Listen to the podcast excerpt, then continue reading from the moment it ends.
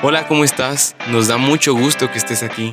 Bienvenido, ponte cómodo, Porque, tú eres el discípulo amado. Te recordamos que en este podcast podrás escuchar un nuevo episodio cada domingo preparado para ti a partir del 18 de abril al 30 de mayo, por motivo de la Pascua 2021. Así que prepara tu corazón y escucha este mensaje que está dedicado a ti. Hola, ¿qué tal a todos? Bienvenidos a su podcast favorito, a su podcast chido.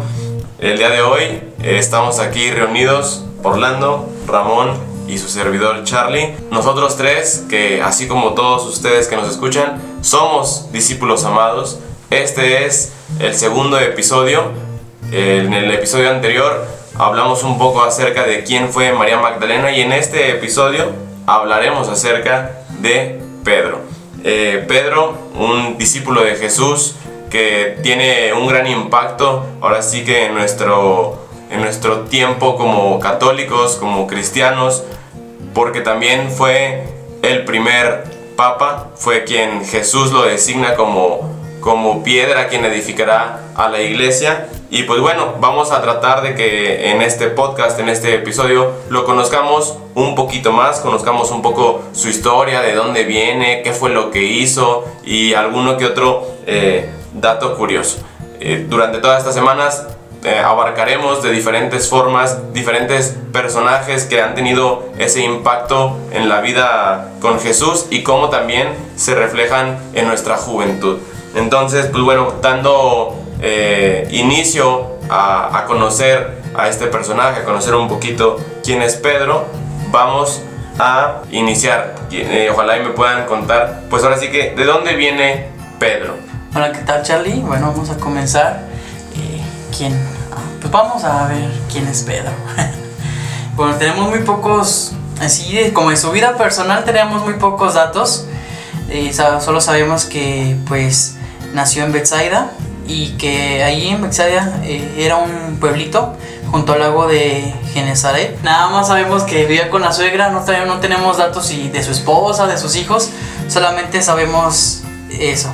Según San Clemente de Alejandría, era casado y tenía hijos, pero así como comenta Orlando, realmente no se tiene un registro preciso, información pues que nos este, revele cómo era que vivía Pedro hasta antes del llamado que le hace Jesús, ¿verdad? Es el, pues el, dato más reciente, a partir de ahí pues ya conocemos un poco más acerca de su vida.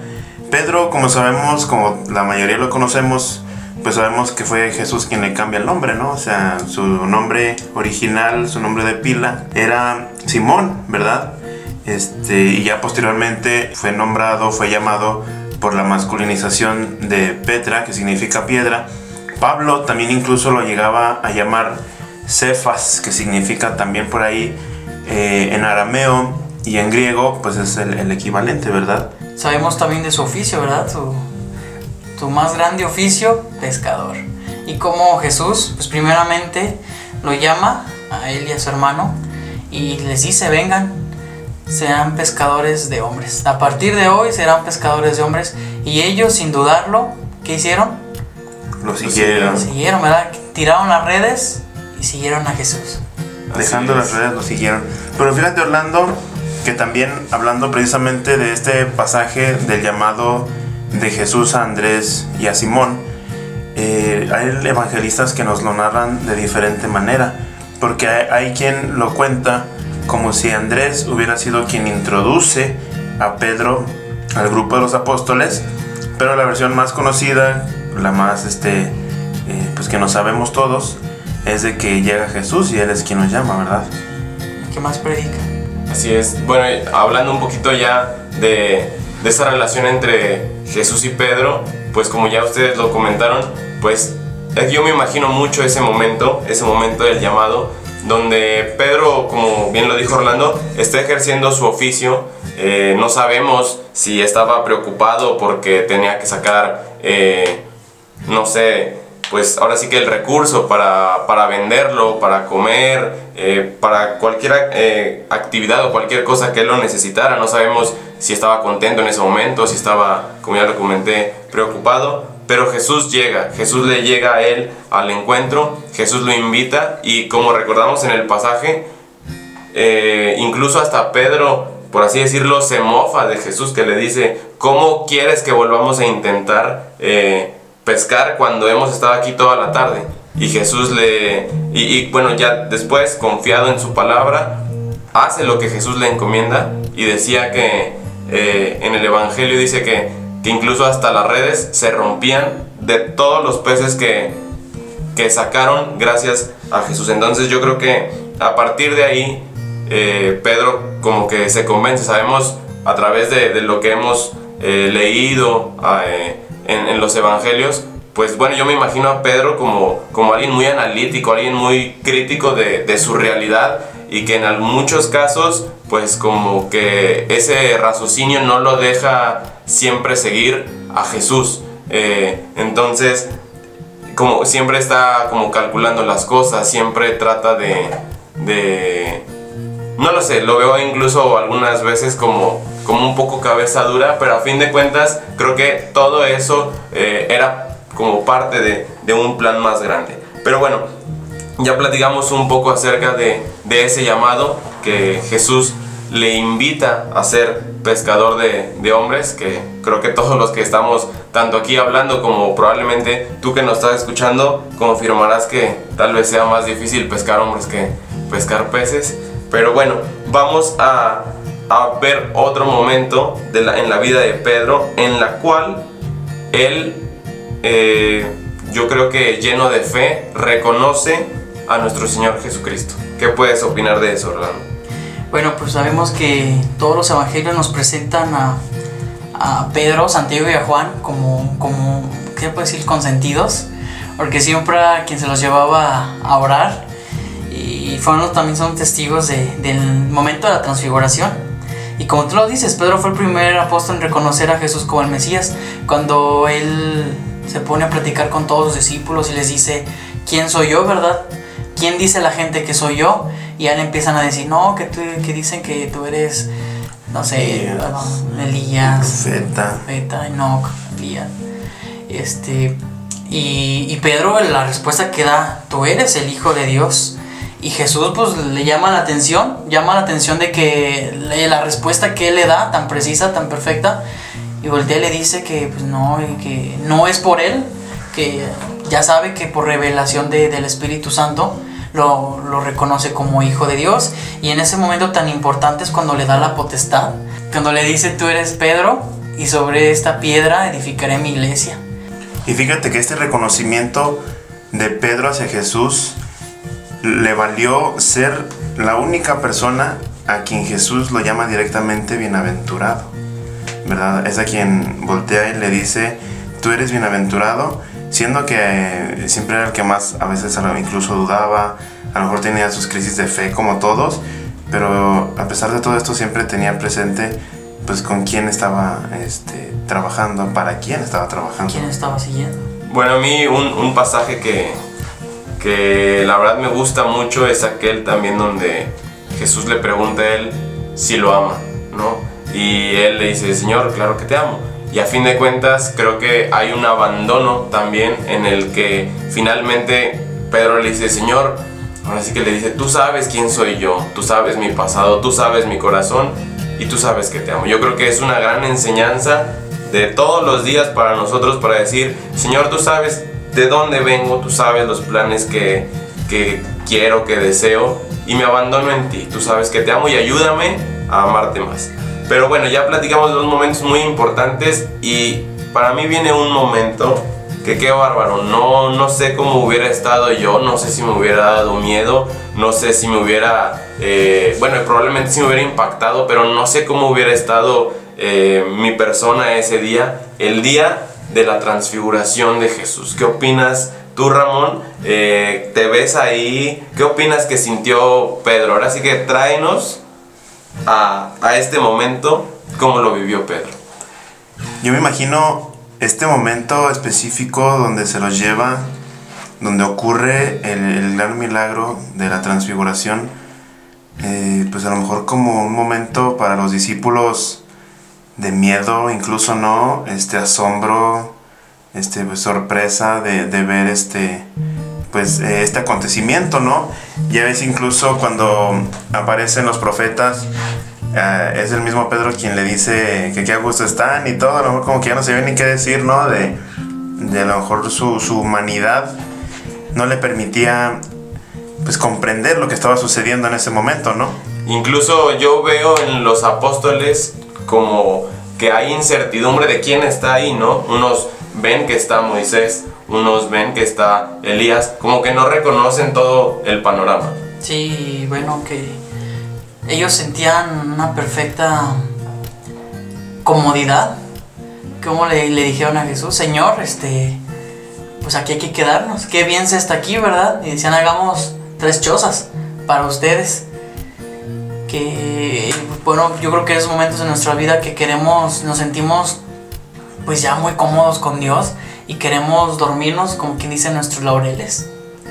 Yo me siento muy, bueno, personalmente muy identificado con Pedro en los distintos sucesos pues que él comparte, ¿no? Con Jesús, eh, desde el miedo, desde la duda, desde el momento en que se asombra, así como lo había dicho hace un momento, pero también este, pues todo esto y, y su fe, su conciencia de que estaba pues con el Hijo de Dios, fue lo que lo llevó a que Jesús le confiara, pues así como decías Charlie, la misión de, de ser el primer papa, de ser el pilar, uno de, los, de las grandes columnas de la Iglesia Católica.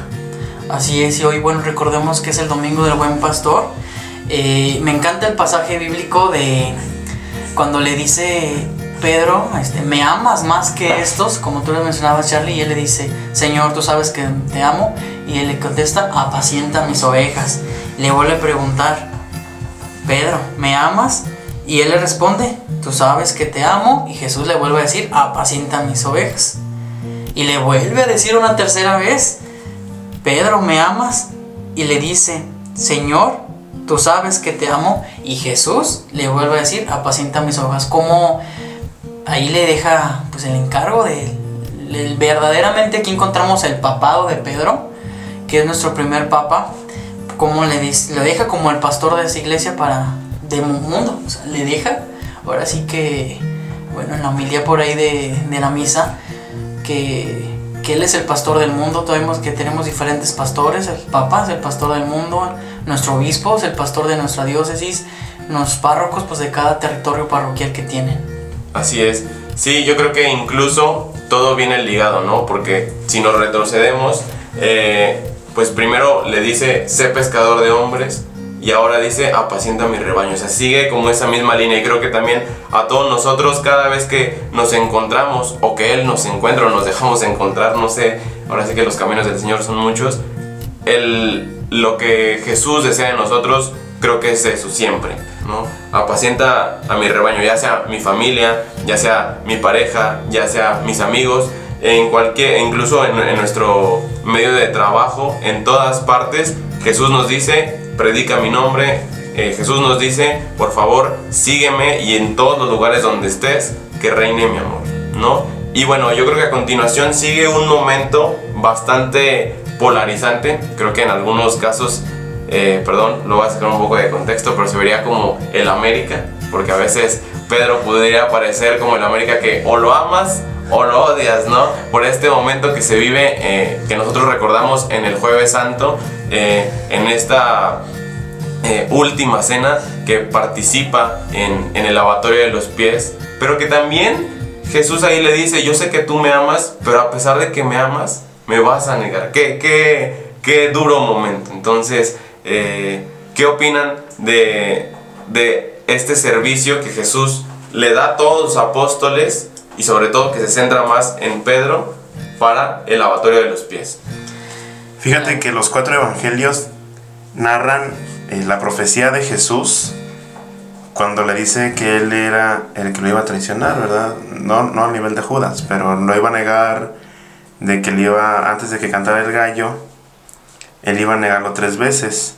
a pesar de que Pedro había jurado y perjurado en la última cena de que él se iba a quedar con él, de que nos iba a apartar, pero pues, este, como te comentaba nuevamente, pues él flaquea en este momento, pero ya después se da cuenta de, pues de su, De su error. su error, sí, su error y, y a pesar de esto, esto es lo que lo lleva ya después eh, de la resurrección, después de la ascensión, pues ser uno de los que toman la batuta con los apóstoles y es de los que empiezan a ser este, líderes e incluso protagonista de los primeros capítulos de los hechos de, de los apóstoles. Sí, como tú dices, como que este momento de flaqueo de, de Pedro no- nos representa algunas veces a nosotros, cuando en la escuela nos, nos, nos dicen, eres católico y como que tenemos ese miedo, esa pena, a decir, sí, sí, sí, soy católico, creo en Dios y le creo a Dios. Fíjense que ahí uno se identifica de repente, unos cuantos que andamos por ahí en la viña del Señor, nos podemos llegar a identificar pues bueno, más jóvenes, ¿verdad? Cuando andamos en la, en la secundaria, por ahí que empiezan esas cosas. Sí, yo creo que eh, este momento es muy importante, sobre todo, no, no por... eh, me gustó mucho lo que dijo Ramón, que a lo mejor nos centramos mucho en, el papel de Judas que lo entrega, ¿no? Pero también ese es otro tipo de traición, el decir, oye, estuviste durante toda la vida pública de Jesús a un lado de él y en el momento más importante lo negaste, ¿no? Que yo tampoco eh, lo juzgo porque yo creo que si estás viendo que a tu amigo están a punto de matarlo, pues entiendo que haya sentido como ese miedo, ¿no? Creo que yo creo que todos lo, lo, lo sentiríamos, pero creo que también esa negación, eh, ese gran arrepentimiento que debió de haber sentido, le ayudó para su gran camino de, de conversión y realmente recordar esas palabras que Jesús le había dicho, llenarse de valor y emprender el camino que Jesús le había puesto. Como ya lo dijo Ramón, pues bueno, eh, después de la muerte de Jesús, pues viene todos estos eventos de los hechos de los apóstoles, entonces, pero creo que también a veces eh, nuestro conocimiento, por así decirlo, eh, bíblico, nuestro, o nuestro conocimiento de, de- de este personaje, de, de Pedro, pues a veces creo que se queda mucho en que lo negó, pero ¿qué pasa después? ¿no? O sea, ¿qué pasa después de, de la muerte de Jesús? ¿Lo sigue? Cuéntenos, que, que queremos conocer qué ha pasado con, o qué pasó con, con Pedro. Así como te decía, Pedro ya después de la resurrección es quien eh, toma pues el liderazgo, él es el que toma las decisiones y él mismo las ejecuta, ¿verdad? Una de las primeras decisiones de Pedro fue elegir al sucesor de Judas Iscariote, ¿verdad? Ya que después pues la lista eh, pues se había reducido, quedaba nada más 11 y él pensaba que se debía recuperar la cifra sacralizada. Cuentan los hechos de los apóstoles que se levantó Pedro en medio de alrededor de 120 eh, personas y proclamó la necesidad de buscar un sustituto para el ministerio de evangelización que les había encomendado Jesús, ¿verdad? Después del discurso que les avienta y todo, se llevó un sorteo de candidatos eh, para ver quién pues, iba a ser el digno sucesor. Y aquí es donde Matías resulta elegido. Este, y Pedro le dice que su cargo, eh, la misión que él iba a hacer, este, le iba a ser encomendada, era ser testigo de la resurrección. También recordemos el pasaje de que cuando Juan y, Pedro van al, al sepulcro vacío, que a pesar de que que Juan es el que se adelanta, el primero en entrar es Pedro y ve que eh, pues no está, su, no está su maestro.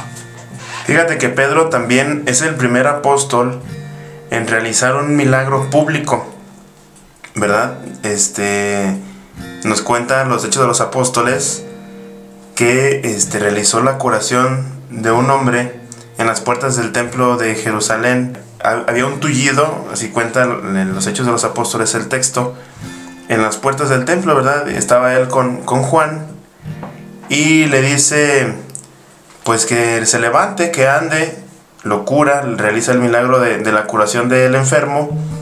Y eso también le valió ser encarcelado. En ese momento se acercó una multitud, se acercó toda la gente, viendo lo que pues habían hecho. Las autoridades los detienen y los llevan presos. Entonces, este, ya este, le, preguntan, ¿verdad? Que por qué lo hacen, este, y, a lo que Pedro les responde, que es preciso obedecer a Dios antes que a los hombres. Entonces ahí pues como que los agarró todavía más en curva, ¿verdad? Las autoridades al Sanedrín. De todos modos ya después también este, un ángel es el que los, los libera. Y el mismo ángel es el que también les da pues este mensaje. Sí, pues también recordemos un poquito de, del Pentecostés, que pues antes de que pasaba el Pentecostés, Pedro pues todavía tenía miedo. Todavía le surgía el miedo, era la fiesta de Pentecostés, y que por ahí nos cuentan unas narrativas de que Pedro regresó a su oficio. Él quería, mm, pues ya no, ya no, no, estaba Jesús con ellos, eh, presencialmente como en su vida pública los tres años, y quería como que volverse otra vez tibio, enfriarse y volver a su oficio. Y es cuando Jesús pues le dice, no, te encargué una tarea, lo agarra, eh, se, le aparece. Y ya después pues viene el, Pentecostés donde les da el Espíritu Santo y yo creo que con el Espíritu Santo es donde les da la valentía. A todos los apóstoles se les quita el miedo y empiezan a evangelizar, dando Pedro a la cabeza. Y bueno, como todo tiene un inicio, también hay un fin. ¿Cuál fue eh, el fin de Pedro? ¿Cuáles fueron los últimos días de Pedro? Bueno, pues como todos sabemos, este, las acciones, este, el predicar, el evangelizar, el llevar a Jesús a, a, las personas, incluso a los que no eran judíos, ¿verdad? Les llamaban los gentiles. Pues fue lo que le llevó también pues a su martirio y muerte, ¿verdad? Como todos sabemos, eh, por ahí el Papa, en, algunas, este, en algunos objetos que utiliza, tiene el signo de una cruz invertida, ¿verdad? Y mucha gente, no, pues que es el anticristo y que no sé qué tanto. Lo que no saben es que realmente, pues esto es en memoria del apóstol Pedro, que él sintió y él decía que no era digno de morir como su maestro. Él fue crucificado eh, de manera invertida y por eso es de que esta manera se le recuerda pues a, San Pedro, ¿verdad? En, el Vaticano específicamente. Así es, eh, como Jesús, pues Pedro eh, fue también eh, víctima de, este martirio y creo que también es una representación de, todos y creo que es como también lo dijo el mismo Jesús, ¿no? Quien, quien quiera seguirme, que tome su cruz y, y, que lo siga y que adelante vaya y, a través del camino de Jesús pues habrá muchas tribulaciones, pero también siempre habrá una gran, una gran recompensa. ¿Qué datos curiosos conocen acerca de, Pedro? Ya conocemos a lo mejor este pasaje eh, bíblico, por así decirlo, pero ¿qué conocen o qué nos pudieran dar de datos curiosos para conocer un poco más, para ahondar un poco más de la vida de este personaje? De acuerdo con San Jerónimo, Dice él que Pedro fue enterrado en Roma, ¿verdad? Ahí en el, en el Vaticano, cerca del Camino Triunfal, donde pues es venerado por todo el mundo en, su basílica que lleva su nombre. En el año de 1939, el Papa Pío XII ordena la excavación en el Vaticano en busca de los restos de San Pedro, ya que había una tradición, había una controversia en aquel tiempo donde se ponía en duda de que el Vaticano era la verdadera tumba que contuviera los restos de San Pedro, ¿verdad? Estas excavaciones duraron 10 años escarbando, ahí buscando a ver que se encontraron unos huesitos o algo, ¿no? Este, ver este, lo, qué restos se encontraban. Y sí se encontraron. Encontraron algunos monumentos, encontraron tumbas, pero una en específico este, que tenía inscripciones, que tenía este, pues estas letras en griego sobre todo, que eh, traducidas pues nos decían Pedro está aquí o Pedro está en paz, ¿verdad? Eh, se encuentran huesos este, por varios arqueólogos, se encuentran los restos eh, que correspondían a un varón de complexión robusta que murió a una edad avanzada y vivió en el siglo I, ¿verdad? Estos huesos este, se cuenta que contenían restos o hilos de, de tela roja y que al parecer estuvieron envueltos en paños púrpuras y dorados. Lo que indicaba que pertenecía a una persona eh, venerada, ¿verdad? O sea, que lo envolvieron porque era una persona pues, de mucho respeto. Fue hasta el año del 1964 por ahí donde se finalizaron los hallazgos, donde terminaron las investigaciones y una arqueóloga este, llamada eh, Margarita Guarducci es la que determina que pues sí, efectivamente eran los restos de San Pedro los que se habían encontrado en aquel entonces. Y ya oficialmente pues el, Papa, perdón, Pablo VI es quien anuncia que había la suficiente certeza de que eran los restos de, de San Pedro. O sea, coincidía todo, ¿verdad? Con, con, la descripción, con los datos que se tenían sobre él. Y pues este es el Papa Pablo VI quien lo hace oficial y pues se llega a la certeza de que ahí estaba sin duda son datos interesantes y datos que yo creo que pues no conocíamos, así que bueno, ya tenemos eh, otro conocimiento más acerca de, de la vida de, de, San Pedro, que incluso a lo mejor esto no es necesariamente su, vida pública y demás, pero sí es algo que pasó eh, después de, y que yo creo que probablemente no sabríamos de eso. Finalmente, eh, yo quisiera que ustedes dos, Orlando y Ramón, me comentaran como dos conocimientos o dos este, reflexiones que pudieran eh, obtener de la vida de Pedro. No sé quién se anima primero. Fíjate, Charlie, que uno de los conocimientos, uno de los, podría llamarlo valores, que yo me llevaría de Pedro es pues su valentía, su liderazgo, ¿verdad? Porque a pesar de que las veces que, que cayó, a pesar de las veces que su fe eh, pues flaqueó, eh, pues él llegó a ser, así como platicábamos, líder para los mismos apóstoles y para la iglesia en, general, ¿no?